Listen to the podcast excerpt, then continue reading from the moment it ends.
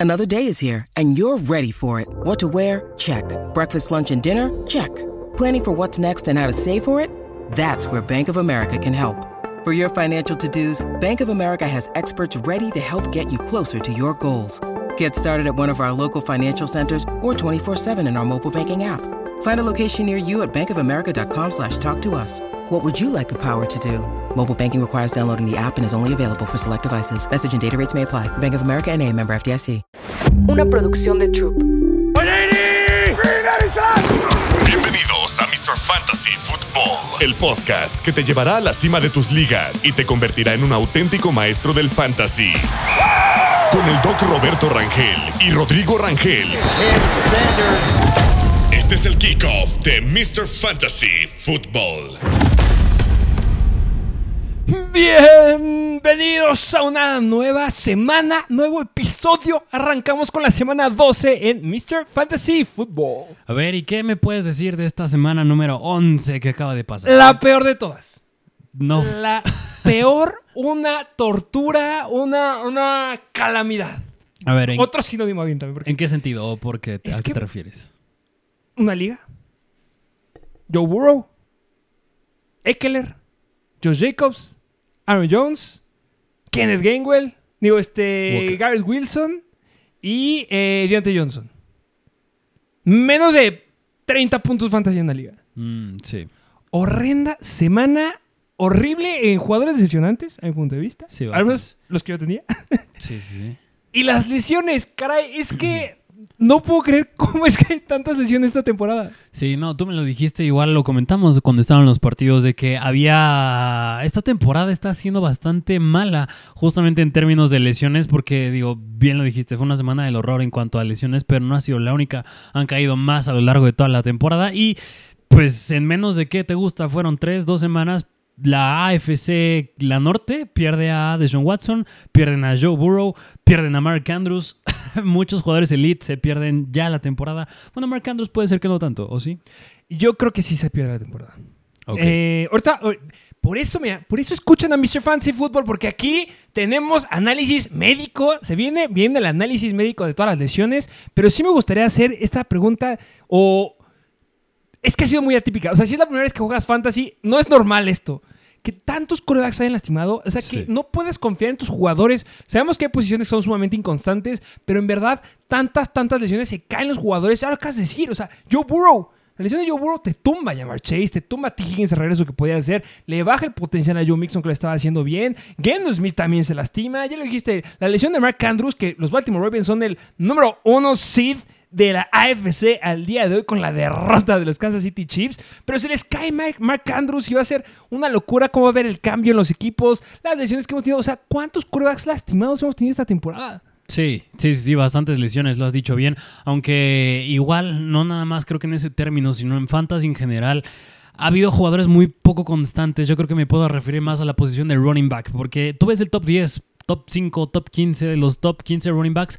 A mi punto de vista, el único con el que has podido confiar y el único que sí ha sido constante y semana tras semana es uno y ya, y es Christian McCaffrey. De ahí en fuera, no te puedo decir que Eckler, no te puedo decir que Derrick Henry, ni Villan Robinson, ni Tony Pollard, todos de ahí en fuera han tenido altibajos. Todos han tenido altibajos, jugadores que venían tomando mucha relevancia, que estaban anotando. Etienne era de los mejores cinco corredores, pero desde dos semanas no está anotando y se va para abajo. Es que es una locura, de verdad. Es muy atípica esta temporada de Fantasy. Es justo.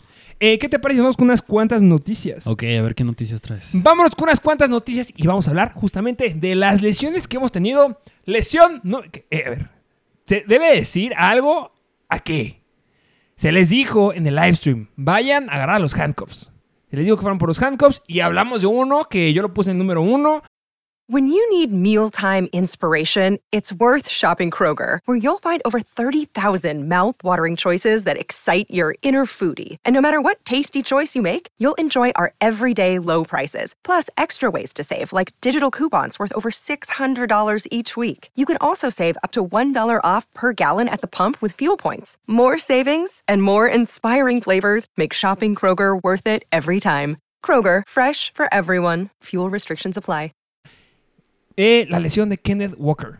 Sí. Zach Carbonet, que est- estaremos hablando mucho de Zach Carbonet en este episodio, pero la lesión de Kenneth Walker, ¿qué le pasó a Kenneth Walker? Pues Kenneth Walker tiene una lesión en los oblicuos. Los oblicuos son los músculos que van diagonales en la pared del abdomen y que te ayudan a girar a la derecha y a la izquierda. Se lastiman los oblicuos y este tipo de lesiones le llegan a quitar aproximadamente de una a dos semanas a los jugadores. Entonces, si tú me preguntas, ¿crees que juegue Kenneth Walker esta semana? No. Esta semana no va a jugar Kenneth Walker. Puede ser que esté listo y que regrese para la 13, pero puede ser. Depende mucho cómo se vayan dando ahí las cosas en los Seattle Seahawks, pero al menos no cuenten con Kenneth Walker. Si no mal recuerdo, esa lesión justo fue la que tuvo McCaffrey, ¿no? En la temporada, que no le fue tan serio a él. Bueno, Pero... Es que tuvo muchísimas en, la, en la- la temporada pasada.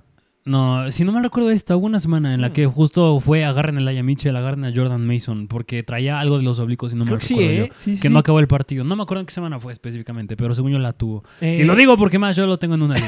y yo estoy al tanto de lo que les pasa a mis jugadores. Te tocó vivir esa situación. Pues esa situación la están viviendo los que tienen a Kenneth Walker. Pero al final de cuentas, el calendario de Kenneth Walker es horrible. ¿eh? Para los corredores de o sea, los Seahawks, me atrevería a decir que es de los más complicados. Se lo hemos estado diciendo ya desde rato, pero pues al final de cuentas, vas en contra de los 49ers esta semana. Veremos qué onda con Zach Carbonet.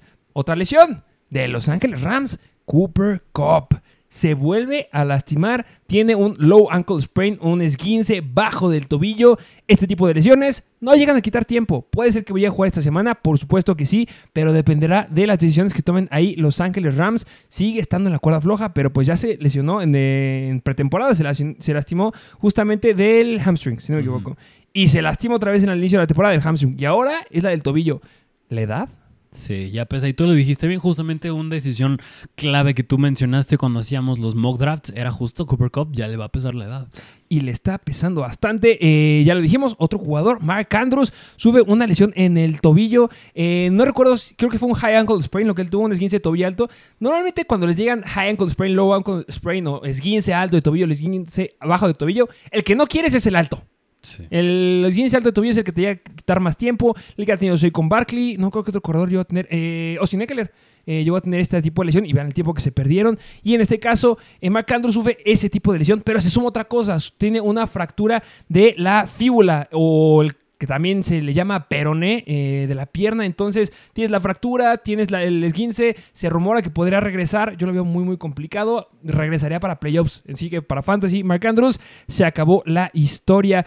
Eh, otra lesión que llegamos a tener ahí, eh, ¿quién fue? Hay otro, Aaron Jones. Aaron Jones tuvo una lesión, pero se rumora que no es tan complicada y la lesión de Aaron Jones podría llegarse a perder dos semanas y de la que sí me gustaría hablar es la de Devon Akane. Sí. Devon Akane se vuelve a lastimar. Gran eh, corredor. Eh, se hablaba mucho algo de él al inicio de la temporada, que es eh, su tamaño. Akane no es alto. Y justamente muchos decían, oigan, es que este tipo, este atleticismo, este físico que tiene Akane le va a costar en la NFL. Y pues es que le está costando porque sufre una lesión en la rodilla en la semana número 5 6, en la 6 si no me equivoco.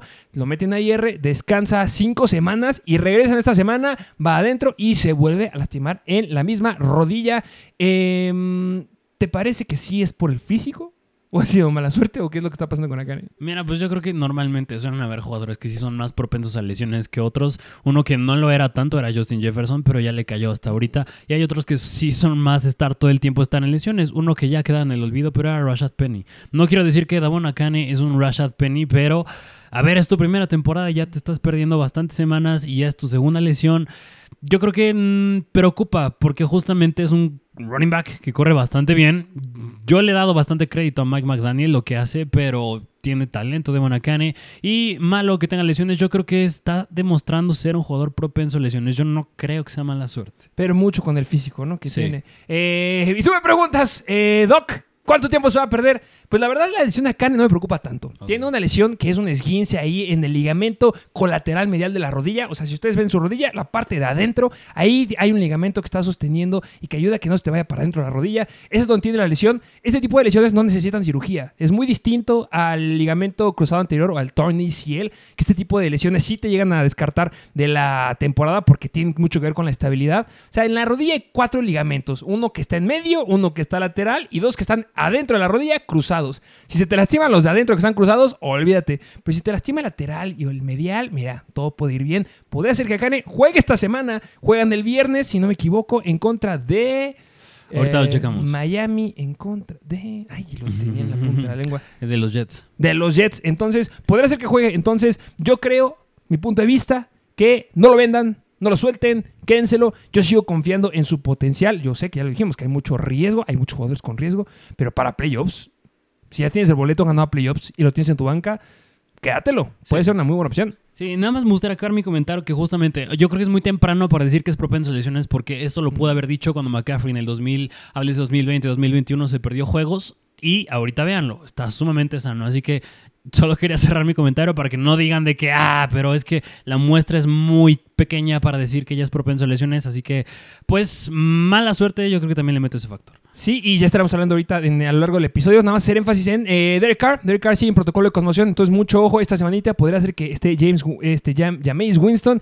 Y eh, también importante decirlo, eh, que eh, sientan ya por fin a Zach Wilson. Se convierte no en el quarterback número 2, se convierte en el quarterback número 3 de los Jets. Tim Boyle va a tomar el control de esta ofensiva a partir del partido de esta semana, del viernes, en contra de los Miami Dolphins. Que qué bueno, porque no queremos volver a ver una semana de Garrett Wilson con 9 yardas. Sí, beneficio para todos alrededor de Zach Wilson. Bueno, creo que han sido suficientes noticias. Vámonos al análisis y ahorita estaremos tocando otros puntos. Ok, vámonos a ver a las reacciones instantáneas, justamente, bueno, no tan instantáneas, pero las que van a ver de primera mano de nosotros. Y a ver, yo creo que fueron bastantes situaciones en varios juegos que yo creo que podemos hablar.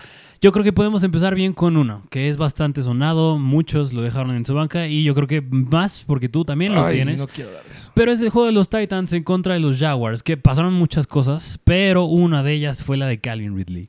Calvin Ridley, eh, ¿qué pasó con él? Que tú, eh, hay que un aplauso porque tú nos llegaste a decir en el live stream, oigan, no sienten a Calvin Ridley. Si hay un juego en el que se debe de empezar es en este. ¿Por qué?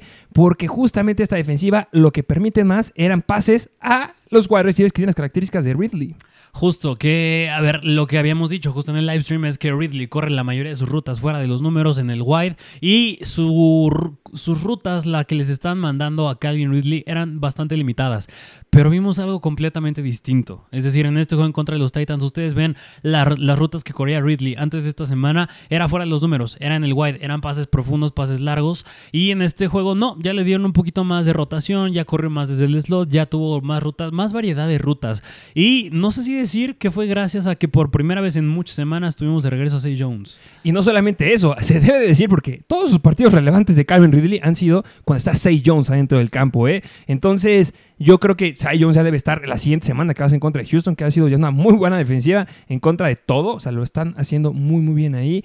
Y este, y sí, eh, partido, qué chistoso, ¿eh? Que cuando juegue Say Jones, parece ser que le va a ir bien a Calvin Ridley. Y más, por lo que acabas de decir, que cambiaron su forma o sus rutas en el partido esta semana. Sí, bastante interesante. Así que yo creo que mientras. No quiero decir que si está Say Jones, ya Ridley es un wide receiver uno otra vez. También se combinó que pues, los Titans no eran tan difíciles en contra de los wide receivers. Pero sin duda fue un buen indicativo. Aunque también yo creo que un juego bastante atípico ya per se para Trevor Lawrence. Que digo, hizo más de 30 puntos fantasy. Algo que no hacía quién sabe desde cuándo. Pero le ayudó bastante que tuvo dos touchdowns terrestres. Yo no me hypearía con él tanto. No, yo tampoco me hypearía. Y pues hacer énfasis en este jugador también, que estaremos hablando ahorita en los waivers, que ojo, porque eh, Tank Dell va a ser, este, Tank Bixby, perdón, eh, puede ser muy relevante. Y bueno, una posible lesión de Travis Etienne, que sí, yo creo que es un poco propenso a lesiones. ¿Qué te parece si nos vamos a otro partido? Bueno, yo, yo iba a decir, ya que lo mencionaste por error, pues a echarle aplausos justamente el de Houston en contra de Arizona. Ah, Tank bueno, vamos a echarle porras a Tank Dell, esta química que está teniendo aquí con CJ Stroud, que, que bien se están viendo. Química, eh, es que no, ¿qué más puedo decir en este partido? La verdad, lo está haciendo bastante, bastante bien. Lo que me gusta mucho es la participación en lo que ha estado haciendo Devin Singletary. Debes estar más que feliz con lo que ha estado haciendo, más de 20 acarreos, pero va a regresar Dameon Pierce y ya le preguntaron al coordinador ofensivo de Houston, oye, ¿Qué vas a hacer cuando tengas a Damian Pierce de regreso? Y él lo que dijo fue, vamos a regresar con una repartición como la teníamos antes de que se lastimara Damian Pierce. Yo lo he dicho mil veces, ¿no? Creo que se quede sin, sin Letari con la cantidad de acarreos eh, mayoritaria, pero habrá mucho que considerar y que pensar en ese equipo, porque al final de cuentas ya estás en una carrera a playoffs.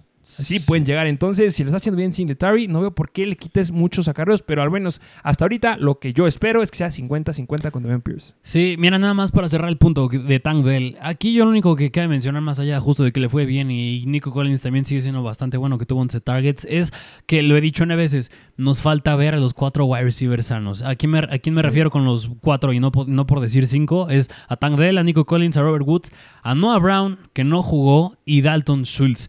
No los hemos visto enteros estos cinco en un juego. Nada más fue en la semana 1. Y yo creo que va a ser interesante verlos. Yo digo que, bueno, y sin duda alguna, Tank de él debe ser el que se quede con la mayor cantidad de target share. Pero habrá que ver de qué forma los usan. Pero viene el punto que dijiste de Devin Singletary. Será bueno ver la repartición.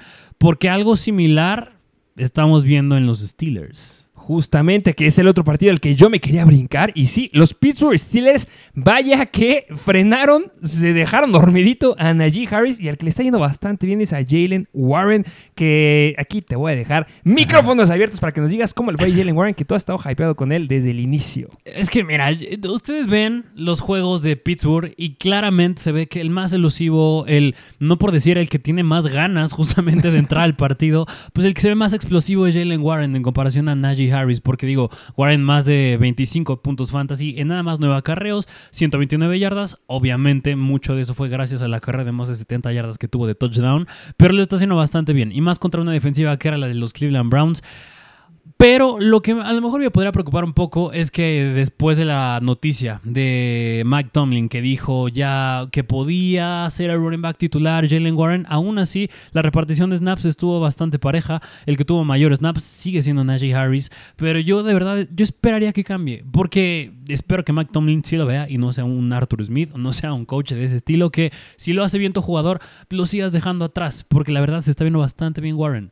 Pues algo que te puede poner feliz es que si algo vimos esta semana con Najee Harris es que no pudo alcanzar o estuvo por debajo del 10% del target share, que es la primera vez que vemos que pasa esto en seis semanas. O sea, algo sí pasó con Najee Harris. A ver, a pesar de haber dado un mal juego, o sea, sí tuvieron 50-50% de snaps, pero Najee Harris le está pegando y está disminuyendo su participación en el aire. Entonces, yo creo que la siguiente semana sí podríamos ahora sí ya ver un 60-40 al lado de Jalen Warren, porque lo está haciendo increíble. ¿Y qué me puedes decir de los wide receivers? Que vaya decepción con Deontay Johnson, segunda semana consecutiva. Y esto es a lo que yo quería hacer énfasis, que no, esto es muy atípico en fantasy estás sumamente dependiente de corebacks que de repente tienes corebacks sanos que deberían de darte constancia en un partido porque, o sea, Deontay Johnson, 32% del target share.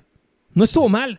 Pero bueno, a final de cuentas también era la defensiva de los Cleveland Browns. Pero en este caso, que tenemos a los Pittsburgh Steelers, que tienes a un Kenny Pickett que está saludable en teoría, solamente fue la semana pasada al final que se llegó a tocar. Pero deberían de repetir la fórmula, porque la fórmula les funcionó la semana pasada para ganar a los Packers. Pero esta no carburaron. Pero repito, pues es que fue Cleveland. Sí, otra vez lo que dijiste bien, bastante atípico el target share, como dices, dices, lo sigue teniendo Deontay Johnson, pero yo más a esto se lo doy claro que es la defensa de Cleveland, pero más a Kenny Pickett, que la verdad ustedes ven, los pases que tiraba eran bastante nefastos bastante, bastante nefastos. Y bueno, nada más antes quiero eh, recapitular ese punto con otro jugador, pero decir que George Pickens es la cuarta semana consecutiva que no llega a los 10 puntos en ligas PPR. Ya les hemos dicho que no estamos hypeados con él. Y decir que Deontay Johnson se está peleando con el staff de cocheo en el sideline. Son las divas estos wide receivers de los Steelers. Y quería hacer énfasis en lo que decías de que eh, Kenny Pickett no colocaba pases largos, porque al que no le colocaron pases largos era Mary Cooper, porque el que mi querísimo ¿cómo se llama? Eh, Dorian Thompson. Dorian Thompson tuvo muchos problemas en colocar pases largos,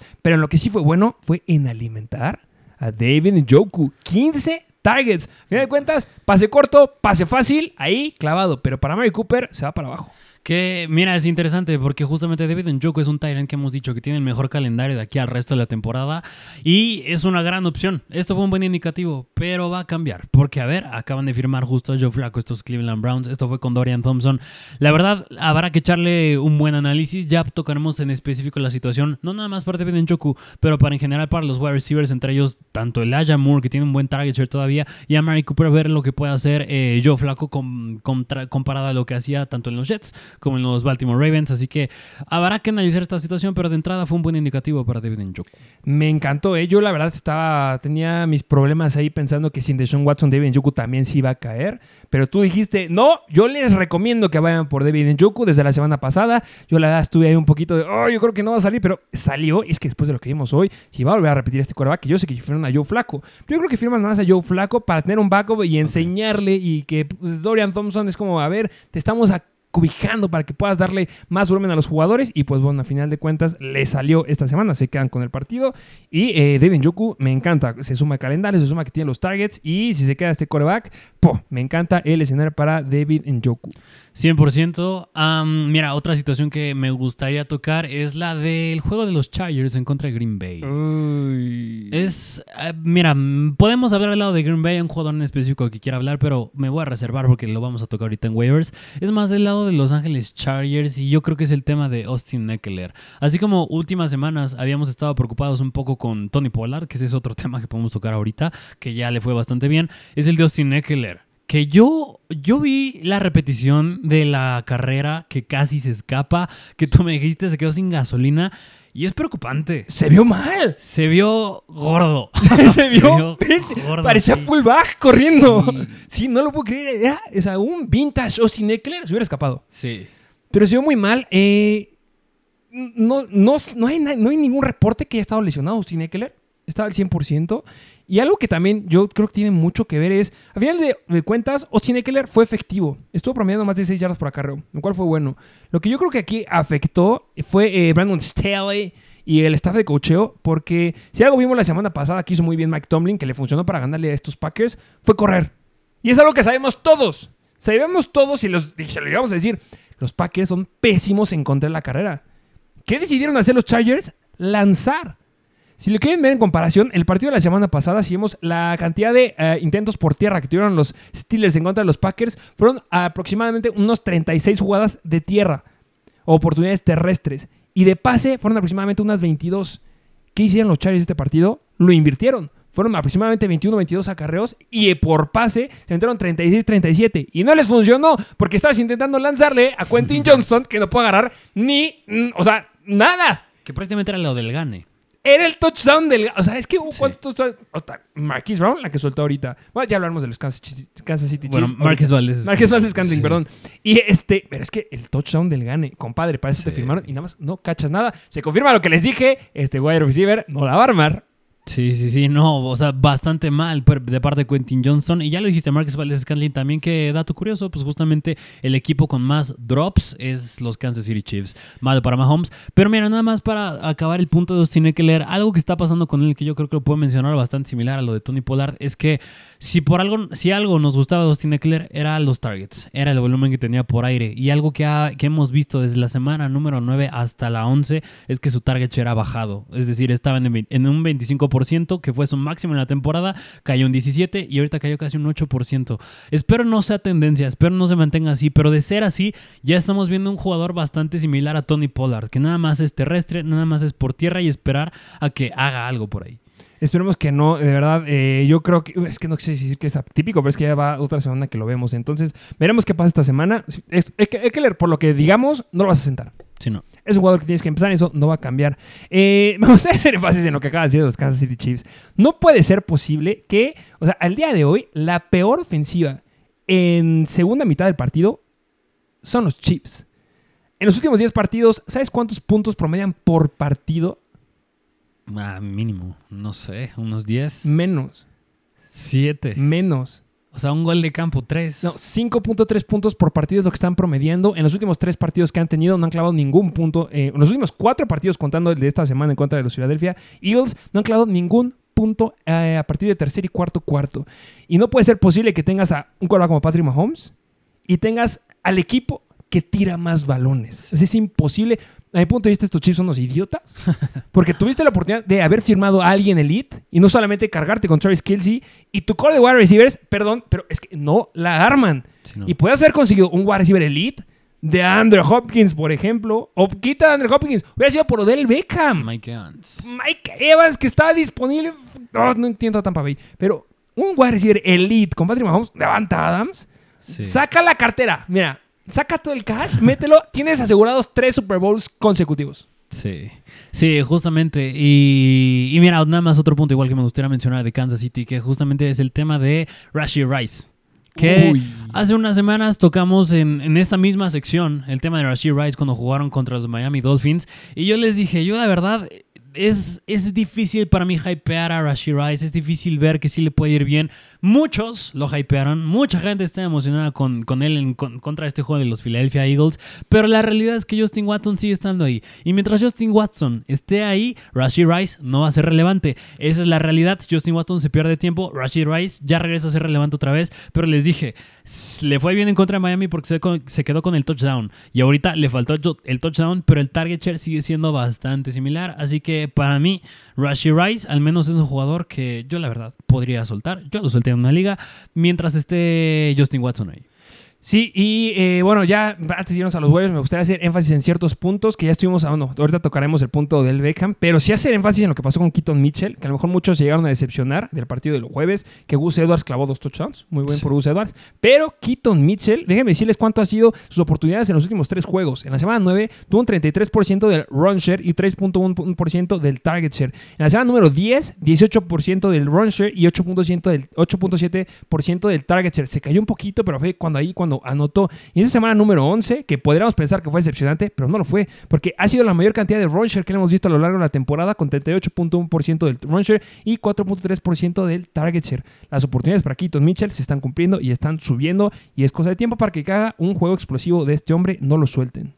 Así es, y a mí la última que me gustaría mencionar nada más es el tema de los Detroit Lions. Upa. Nada más aquí recalcar que Ben Johnson, yo creo que este sí es un coach que piensa con la cabeza y este sí usa a los jugadores que tienen talento, la verdad. Es que es muy fácil la fórmula. O sea, le diste, entiendo que era Chicago, pero le diste la vuelta ya en el último cuarto, usando a quién? Usando a Jamie Gibbs, usando a David Montgomery y usando a Monra Sam Brown, incluso a Jameson Williams. Así que les está yendo bastante bien. Al único que fue deficiente fue Sam Laporta, pero yo creo que es un juego atípico para él. Pero en general, el tema de los running backs, Jameer Gibbs y David Montgomery, debes estar fascinado si tienes a ambos. Yo creo que están rompiendo. ambos, no sé si decir que entran en un rango de running back 2 alto. Sí. O running back 1 ya tal vez. Hay ¿no? dos alto. Dos alto. Y eso es bastante bueno considerando que hace unas semanas preocupaba bastante Jameer Gibbs. De acuerdo, y a mí me gustaría hacer también otro punto porque hay que hacer énfasis que hubo cambio del el coach que estaba mandando las jugadas de los Carolina Panthers. Frank Rich volvió a tomar el control del mando de jugadas y vimos un cambio por completo en la repartición de oportunidades de estos Carolina Panthers con lo que estábamos teniendo hace una y hace dos semanas. Porque Chuba Hobart solamente jugó dos snaps más que Miles Sanders. Tuvo el 47.6% eh, del eh, run share en esta semana y pues bueno, lo habíamos visto la semana pasada, había sido 73.2% regresa a hacer una repartición 50-50 entre Chubar y Miles Sanders. Entonces, mucho cuidado. Yo ya no me fío de Chubar. Yo creo que es un jugador que puedes llegar a soltar. Pero bueno, un backup ahí si es que tienen a alguien a Miles Sanders. Si se llega a lastimar uno, pues aumenta la relevancia. Pero pues no me gustan los dos juntos. Y lo que sí es que Adam Thielen regresó a ver la cantidad de target share que nos tenía acostumbrados. ¿eh? Sí, lo dijiste bien. Justo te encantaba Thielen, mm, independientemente del rival que era Dallas. Era difícil, pero dijiste va a ser otra vez Frank Rick el que maneja las jugadas y se quedó con 11 targets. Bastante bueno. Sí, el 42% del target share. Una locura. Que bien lo dijiste. un- Este fue un equipo en el que hubo un cambio de quien mandaba las jugadas, pero yo pensé que ibas a decir otro. Venga, ¿quién otro? Que era, el- que era el de los Buffalo Bills. Oh, Pero ahorita vamos a llegar a un jugador que aquí la verdad quiero igual ampliar la explicación de con respecto a Joe Brady que mandó las jugadas en contra de los Jets, pero ahorita lo mencionaremos en la sección ya de waivers. Pues, ¿qué te parece que nos arrancamos y nos vamos con la acción de waivers? Muchos jugadores que me gustaría hablar, lo de Puka, que, que lo hizo bien, Tyler Rock. Bueno, ya lo haremos en otro episodio de esto, pero vamos a los waivers. Vámonos a los waivers de esta semana, empezando como siempre con la posición de corebacks, donde aquí tenemos el coreback de los New Orleans Saints y es Derek Carr, que lo dijiste bien, sigue en el protocolo de conmociones y podremos ver a Jameis Winston, pero Derek Carr, más que ser un jugador de corto plazo, yo creo que a largo plazo, si aún te falta un coreback, si a lo mejor y en tu liga son atascados con los corebacks y tenías a Deshaun Watson o tenías a Joe Burrow, Derek Carr puede ser una gran opción. Puede ser una muy buena opción porque a final de cuentas tienes a Chris Olave, tienes a Alvin Camara. eh, las opciones están ahí bastante buenas. El calendario. Es una muy buena opción ahí que tiene eh, mi queridísimo Derek Carr. Y sí, esto es para ligas muy profundas, pero sí hacer énfasis en que hay muchos quarterbacks que son muy relevantes y que eh, ahorita que me acabo de acordar, eh, ¿cómo viste? Me gusta saber esto. A Trevor Lawrence, que ya dijimos que lo soltaran. Hasta escupí. Yo lo solté en una liga, 30 puntos fantasy. Sí. Te odio. Pero a los Titans. Sí, o sea, dos touchdowns terrestres no se los va a volver a quedar en su vida. En su vida, no esta temporada, en su vida. Sí, no, pero bueno, ya regresando con eh, la situación de Derek Carr, si estás en una liga muy, muy profunda, pueden venirse muy, muy buenas cosas con mi queridísimo Derek Carr. A final de cuentas, tiene las herramientas, tiene las armas y el calendario a mí me llega a gustar, pero pues bueno, sin lugar a dudas tienes que buscar a Joshua Dobbs, Sam Howell, Brock Purdy, que pues obviamente son más relevantes que Derek Carr, pero opción profunda, sí.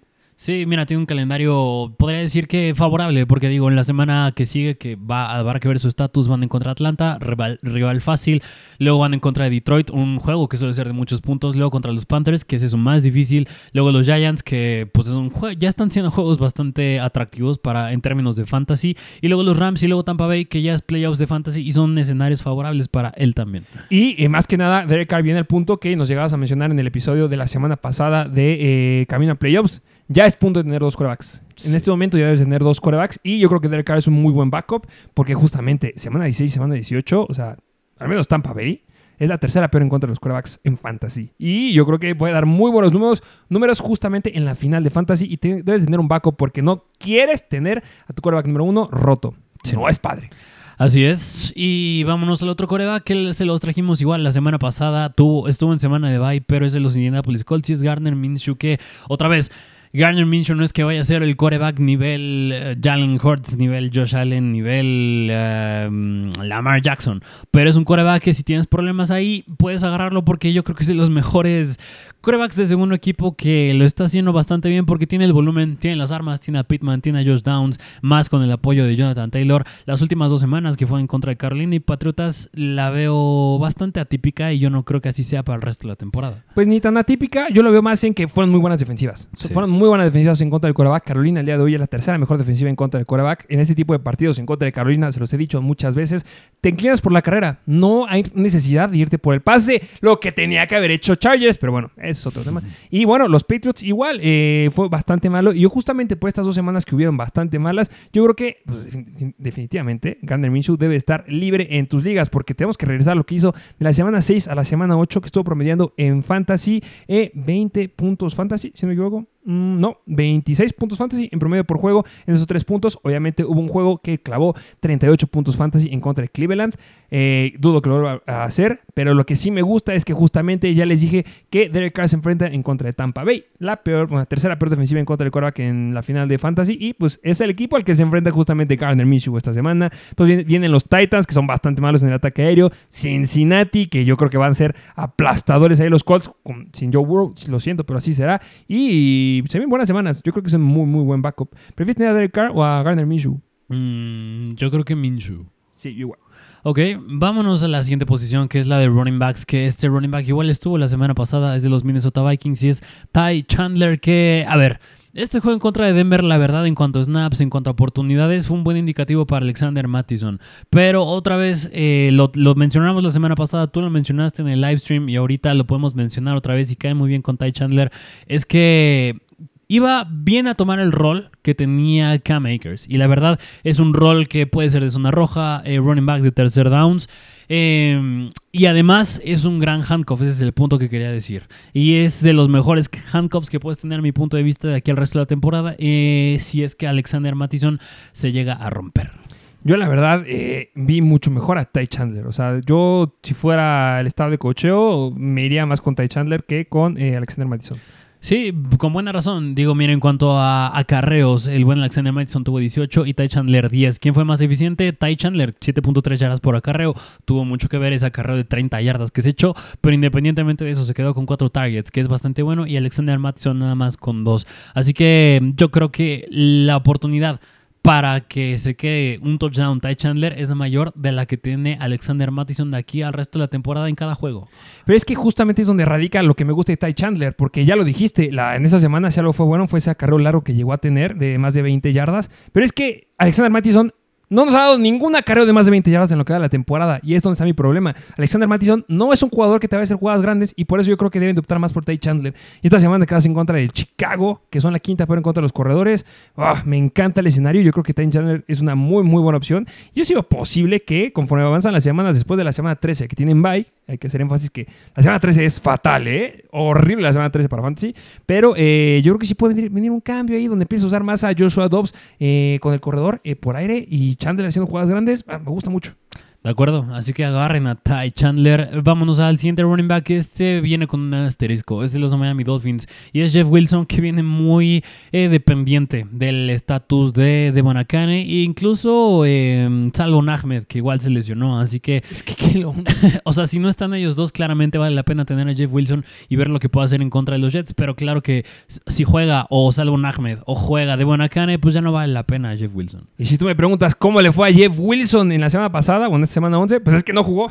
Sí, no. Pero es que sí, debería ser el que tenga las oportunidades. Si es que no está Ahmed, si no está Akane, pues es Jeff Wilson. Y a fin de cuentas, son muy buenos acarreos que están teniendo los corredores, el que sea que esté en este equipo. Entonces, mucho ojo. Si Jeff Wilson llega a estar como running back número 2, me gusta como muy buena opción. Yo creo que es de los streamers que más me llegan a gustar después del que vamos a decir ahorita. Pero yo creo que Devon Akane sí debería poder jugar. ¿eh? De verdad, la lesión que tiene no es grave.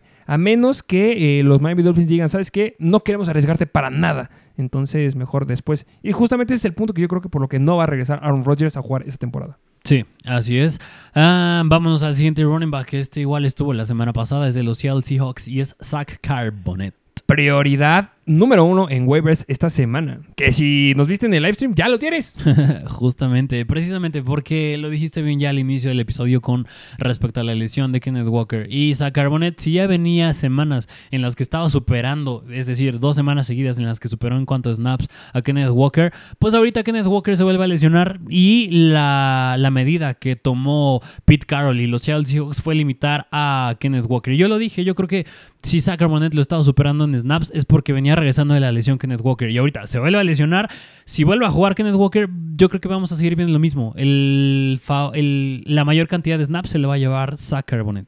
Y al final de cuentas, si tomamos en cuenta el partido de la semana 10 en contra de Washington Commanders, que fue justamente donde superó de las últimas veces eh, Carbonet a Kenneth Walker, que fue Carbonet 39 snaps comparados con 35 snaps de, snaps de Kenneth Walker, dio buenos números, un número de un flex, este Zach Carbonet, 10.2 puntos en ligas PPR, 6 acarreos para 44 yardas, promediando 7.3 yardas por acarreo, o sea, es bueno. Y ahorita que ya sacar con la mayor carga de trabajo, pues mira, clavó 12.9 puntos fantasy, promediando 3.1 yardas por acarreo, yo creo que es bueno. Lo que no me gusta aquí, que se los he dicho en repetidas ocasiones y lo voy a volver a decir, es que las siguientes cuatro semanas para los Seahawks, tremendamente complicadas. San Francisco, Dallas, San Francisco y Filadelfia. Nada le falta meterte Cleveland ahí para que sea fatal. Y después vas en contra de Titans y después Pittsburgh. O sea, no, el calendario es horrible para estos corredores, pero bueno. Si logras hacer que Carbonet lo jalas, dé un buen juego en contra de San Francisco, de alguna manera, porque Gendo Smith está lastimado, hay que considerarlo, y puede hacer un trade todavía. Sí, así que hay pros y contras con Zach Carbonet. Eh, pero en fin, agárrenlo porque es una buena opción. Y vámonos con el último running back que les traemos, que este otra vez se repite, es de los Tennessee Titans y está ya Spears. Pero no nada más está ya Spears. Es decir, aquí va, aquí va a recordarles su recordatorio semanal de Mr. Fantasy que agarren handcuffs. Y ya lo dijiste bien, uno está ya Spears. Yo lo llegué a decir en el live stream, uno que me gusta, justo es Tank Bixby en caso de que se lesione Travis Etienne. Otro podría ser, es obvio, pero es Elijah Mitchell o Jordan Mason que están atrás de Christian McCaffrey. Otro puede ser o Amir Abdullah o Samir White que están atrás de Joe Jacobs. Eh, otro que a mí me llama mucho la atención que lo voy a decir por ahí en ligas muy profundas, Dalvin Cook, porque Brice Hall viene recuperándose de un torneo inicial, entonces podrá caer una lesión. Y otra que yo creo que esta sí debe caer. O sea, si me preguntas, ¿cuál crees que es el corredor que más se vaya a lastimar? Uno era, obviamente, Kenneth Walker, pero el otro creo que va a ser de Andrew Swift. Sí.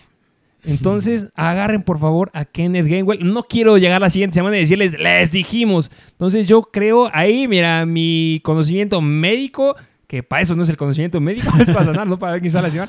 Pero eh, es que el historial de Swift es Sí. muy, muy grueso. O sea, muy similar a lo que se cargaba este Rashad Penny, me atrevería a decir. Entonces, bueno, no tanto, pero sí es potencial a lesiones eh, de Andrew Swift. Entonces, mucho ojo con Kenneth Gainwell. Y otro que me gustaría mencionar nada más con respecto a la lesión de Joe Burrow es que le- yo creo que le van a dar más volumen al running back. En este caso es John Mixon, es Trayvon Williams. Agarren a Trayvon Williams porque yo creo que se viene mayor carga de trabajo para Mixon y le van a pegar. Y también otro también que podría ser es Samaje Perrin. Eh, Le fue muy bien. Buenos targets esta semana. Que Russell Wilson bien, ¿eh? Sí. Estos Denver Broncos ya en racha y podrán meterse a playoffs. Eh, sí, no- le afectó, le está pegando a Jameson Williams de alguna manera, no nos gusta. Pero pues si se llega a lastimar a Jameson Williams, que también viene recuperándose de una lesión importante, pues Samaje Brain ya demostró que es el que se va a quedar con la carga de trabajo. Entonces, mucho ojo con Samaje.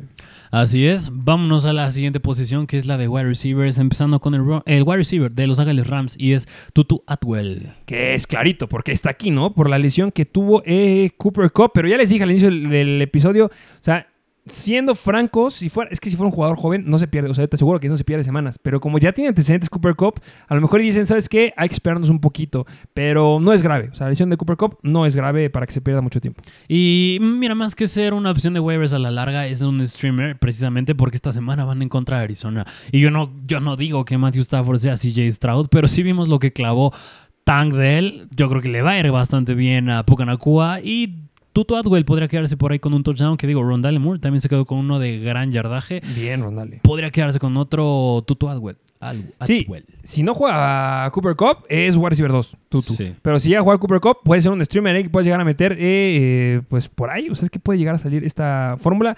Es que de verdad, este perímetro de Arizona está fatal.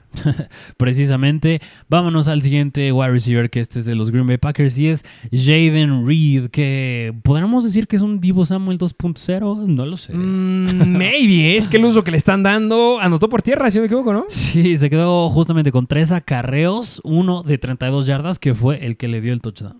Bellísimo lo que está haciendo Jaden Reed. Y no es que sea solamente un jugador explosivo de ahorita. O sea, yo creo que Jaden Reed es, yo creo que el jugador, eh, es- no estándar, pero el que podemos decir al final de temporada es como el jugador que no daba arriba, no se iba para abajo, era constante. O sea, solamente ha tenido una caída que ha sido de 1.7 puntos fantasy para un jugador que está en banca. O sea, este es el jugador que, si no tienes a quién meter, si te lastimó a alguien, buscas a Jaden Reed en la banca y lo metes. Sea, lo que llegan a hacer otros jugadores en otras temporadas, ese es lo que tiene ahorita Jaden Reed. Esta semana le fue muy bien. eh, quedó con 6 targets para 4 recepciones. Los acarreos que ya dijiste. Y pues 46 yardas por aire. 19.2 puntos fantasy. Y vas en contra de Detroit esta semana. Es que todo pinta bien. Justamente, y mi único, otra vez, el, único problema que yo le puedo meter a Jaden Reed es el target share. Porque Jordan Love le da de comer parejo a casi todos aquí. Vimos el target share que tuvieron en esta semana en contra de los Chargers. Romeo Dobbs 15%, Jaden Reed 15%, Christian Watson 10%, Musgrave y Dontavion Wicks en un 15 y un, en un 13%. Ayuda que a lo mejor la lesión de Aaron Jones puede sacarlo un rato y ahí puede haber más targets para la posición de wide receiver y tight. Pero aquí mi problema es Jordan Love, que le da de comer parejo a todos. Pero si yo te preguntara, ¿cuántos son los puntos fantasy que te gustan? O sea, si yo te dijera, ¿cuál es tu. O sea, ¿cuántos puntos te gustaría que te diera un flex? O sea, no yéndote, me encantaría que te diera 30 puntos un Sí, flex, claro. pero es un flex. Que tú digas, yo quiero un flex que me dé estos puntos. Si me da estos puntos un flex, voy a estar feliz. 10 en promedio. Jaden Reed promedia 11.5 puntos fantasy en promedio por partido. Y es bastante bueno. lo que dices para un flex. y- y el spread no ha sido tan alto, ¿eh? Lo más bajo que nos ha dado, bueno, fue esa semana de 1.7 puntos fantasy, pero quitando esa, la más baja que nos llegó a dar fue de 6.6 puntos fantasy, que fue la primera, y la más alta, 19 puntos. Ya lleva dos consecutivas que ha clavado 19 puntos fantasy. O sea, esta semana en contra de Detroit, muy, muy buena. La, semana 13 es Kansas City, a lo mejor se puede llegar a caer, pero después tienes a los Giants y a Tampa Bay. O sea, en esas dos semanas la va a reventar y va a estar otra vez en waivers, de verdad. Si no quieres tener problemas, si no quieres, ah, es que quiero mucho upside, no, va, tranquilos, jugador sólido, flex, ideal, Jaden Reed. Así es. Eh, vámonos al siguiente wide receiver, que este es de los Baltimore Ravens y es Odell Beckham Jr. Que también viene con un asterisquillo por ahí porque se lastimó del partido. Sí, justamente se lastima del hombro o del Beckham, aunque independientemente de eso, le estaba yendo bastante bien a raíz de la lesión de Mark Andrews, tuvo más uso. No me gusta que en cuanto a snaps sigue estando bastante similar. Les dije en la semana número 10, es decir, el juego que tuvieron en contra de los Cleveland Browns, que a mí no me gustaba Beckham, porque lo único relevante que hizo en Fantasy fue un target que tuvo, la recepción de 30 yardas que tuvo, que fue de touchdown y fue lo que le hizo el día en Fantasy. Ahorita ya cambió, ya se quedó con más targets, pero en términos de porcentaje de snaps jugados sigue estando bastante similar. Aquí el alfa, mi punto de vista, y pueden ver las estadísticas, sigue siendo Safe Flowers. Y por eso hay pros y contras con Odell Beckham porque sí me gusta que ya no está marcando, se puede quedar con más targets, pero no me gusta que lo que dice se lesionó y tampoco en snaps es como que esté teniendo bastante participación. Lo que a mí sí me gusta, o sea, estoy de acuerdo con lo que acaba de decir, pero el calendario es muy bueno para los Baltimore Ravens. Ese punto se debe mencionar. O sea, nos gusta mucho para Safe Flowers. Yo creo que es un jugador que puedes llegar a conseguir muy, muy barato. Pero del Beckham, o sea, si voy a tener esta repartición, o sea, este target share fue increíble, 46% del target share, una locura. Es muy bueno. Y vimos algo que no habíamos visto en otras temporadas. Eh, la temporada pasada, cuando se lastima Mark Andrews, el que tenía mayor relevancia era Isaiah Likely. Pero cuando se lastima Mark Andrews, entra Isaiah Likely y no le dan de comer a Isaiah Likely, le dan de comer a Odell Beckham. Entonces, ahorita tienes muchas más armas por aire. Tienes a Bateman, tienes a Sai, tienes a Odell Beckham. Entonces, yo creo que sí deben de ocupar a estos tres wide receivers y no tanto Isaiah Likely. Va, ahorita les hablaremos de Isaiah Likely, pero sí me gusta mucho Odell Beckham. Si está saludable esta semana, vas en contra de los Chargers, que son la segunda peor defensiva en contra de los wide receivers. Si está Odell Beckham, aquí necesitas ganar ya aquí apunta. Sí, agárralo. 100%. Apunta aquí. Solamente recuerda que tiene bye en la semana 13. Que la verdad aquí sigo odiando que Nelson Agolor se quede con touchdown. Sí, qué o sea, mal. ¿cómo no le das justo? Me gustaría más que tuviera uno Rashad Bateman que Nelson Agolor. Sí. Pero deberían de ser de Beckham y Safe Flowers. Y, y los snaps están muy similares entre los dos, ¿eh? Deben Sí. ser los del Beckham. Sí, justamente. Eh, pero en fin, vámonos al siguiente wide receiver, que este es de los Detroit Lions y es Jameson Williams. Jameson Williams, ¿qué les ha llegado a decir ahí la noticia, lo que salió y eh, que habían dicho los coaches de Detroit, que fue como, ¿saben qué? Mira, Jameson Williams está bloqueando bien, se está ganando un papel importante, se está ganando las oportunidades y se las vamos a dar. Y esta semana anotó. Muy malas las estadísticas que tiene detrás de él, pero al menos ya vimos que le están dando más. Y este tipo de jugadores, los novatos, es poco a poco, paso a pasito. Y en una ofensiva como la de los Detroit Lions, si tienes, aunque sea un 15% del target share, lo quieres. Sí, precisamente, porque, a ver, aquí el único tema con Jamison Williams es que después de Amon St. Brown, el que está en el depth chart no es Jamison Williams, es George Reynolds y él es justamente el que, jugó la segunda mayor cantidad de snaps, el que corrió la segunda mayor cantidad de rutas, pero en cuanto a targets, claro que lo superó Jamison Williams. Yo creo que Jamison Williams eh, tiene el talento, tiene el potencial para justamente superar a George Reynolds en el depth chart y que va a implicar que va a estar más tiempo en el campo y ahí espero que Jared Goff justamente le dé más targets y si, si es así, y si sí es cierto también lo de la noticia y se mantiene a la alza, pues claro que es una buena opción para lo que resta de la temporada de Jameson Williams. Yo creo que es bueno porque a mí lo que me preocupaba mucho era no que compitiera con Josh Reynolds, que ese es un hecho que es el wide receiver número 2, pero tenía mucho la competencia con Khalif Raymond, que justamente estaba muy competido eh, a mediados de temporada, estaban 19 snaps, este, 16 snaps eh, Jameson Williams, 15 Khalif Raymond, luego 31 snaps eh, Jameson y 21 Khalif Raymond. Pero las últimas dos semanas ya ha cambiado y ha sido aplastante Jameson Williams y ya oficialmente podemos estar seguros que el papel de wide receiver número 3 es Jameson Williams y ya no está compitiendo con Khalif Raymond ya está compitiendo con Josh Reynolds. Entonces, podría venirse buenas cosas para Jameson Williams. Ligas muy, muy profundas. No te digo que lo vayas a meter esta semana, pero pues si necesitas a alguien a la larga, semana 16 van en contra de Minnesota, que va a ser un juego de muchos puntos. Así que, mm, ojo con Jameson Williams. Vámonos al siguiente wide receiver, que este es de los Buffalo Bills, y es Khalil Shakir. Oh, la la, vaya que me gusta Khalil Shakir. Y aquí es donde quería justamente un tema que quería enfatizar eh, cuando estamos hablando de las reacciones de esta semana número 11 y es el tema de los Buffalo Bills porque precisamente Joe Brady ya fue el que toma el mando de es el coordinador ofensivo ya toma el mando de estas jugadas ofensivas y fue un buen indicativo para ver qué podría pasar de a la larga en la forma en la que usan estos jugadores y mm, de entrada brilla para Dalton Kincaid Brilla, pero más que el oro. Sí Por donde le quieras ver, brilla. Piensa en una estadística. La que sea, eh, calendario. Bueno, targets. ¿Cómo fue el target share de Khalil eh, Shakir esta semana? Eh, de Khalil Shakir o de Kincaid Eh, de, de- Estamos hablando de Shakir, ¿no? ah yo dije que brilla Kincaid Ah, yo estoy diciendo que brilla Shakir. ah bueno Bueno, a ver, háblanos de Kincaid entonces. Sí, mira, Kincaid, o sea, 7 targets, eh, pero Khalil Shakir no se aleja tanto. Digo, 4 targets, 115 yardas, es un wide receiver bastante explosivo. Y el único, yo creo que mucha gente debe tener inconveniente aquí, que yo lo tengo, es Stephon Diggs. Sí, eh, pero tranquilos, eh, fueron los Jets. Pero ya lleva dos semanas así, ¿eh? Y tú, tú ves, Era Denver. Ves el calendario de Stephon Diggs y no, no, no, no facilita, eh, no es fácil. Así que nada más yo creo que me podría, podría empezar a prender la alarma con Stephon Diggs si es que les llega a ir mal otra vez. Pero de entrada fue bueno para Shakir y para Kincaid. Eh, bueno, a mí lo que, los que yo les quiero decir de Khalil Shakir, que a mí sí me gusta mucho, es que esta semana se quedó con eh, muy, buena, muy buenas oportunidades eh, para jugadas grandes. Justamente tuvo cuatro targets para tres recepciones, 115 yardas. O sea, Gabriel Davis, bye, adiós, se acabó Gabriel Davis. Que está tomando su lugar de forma indiscutible es este Khalil Shakir. Lo que me gusta es que en las últimas cuatro semanas nos ha estado clavando en promedio casi dos recepciones de más de 20 yardas. O sea, jugadas grandes es donde buscas a Khalil Shakir. ¿Y qué equipo permite una gran cantidad de jugadas grandes? Los Philadelphia Eagles, que van justamente en contra de ellos en esta semana número 32. Esta eh, firma que hicieron con este Bird, que está yendo bastante mal a mi punto de vista en la ofensiva de los Eagles, me gusta mucho para Khalil Shakir. Igual es un jugador que puedes agarrar y puedes iniciar sin ningún problema esta semana. Sí, riesgo porque no tiene mucho target share o no tiene muchas oportunidades, pero jugadas grandes, ojo que aquí está el, el dinerito. Pues sí, será un buen streamer para esta semana en contra de Filadelfia. Eh, y vámonos a los últimos dos wide receivers, empezando con uno que es de los Indianapolis Colts y es Josh Downs, que este es recordatorio de la semana semanal. pasada. Justo porque es un wide receiver que tiene buen calendario, estaba promediando más de 10, 15 puntos fantasy por partido antes de que cayera su lesión en la semana en contra de los Panthers. Y mucha gente probablemente ya lo soltó porque le fue mal, tuvo su lesión y tuvieron semana de bye. Así que agárralo, yo creo que para mí sería prioridad en waivers también, si es que está libre.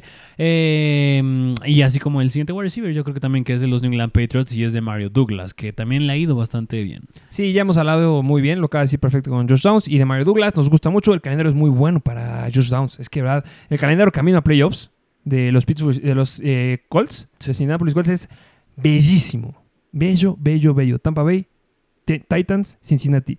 Y bueno, del otro lado, de Mario Douglas, que veremos quién es el nuevo quarterback de los Patriots.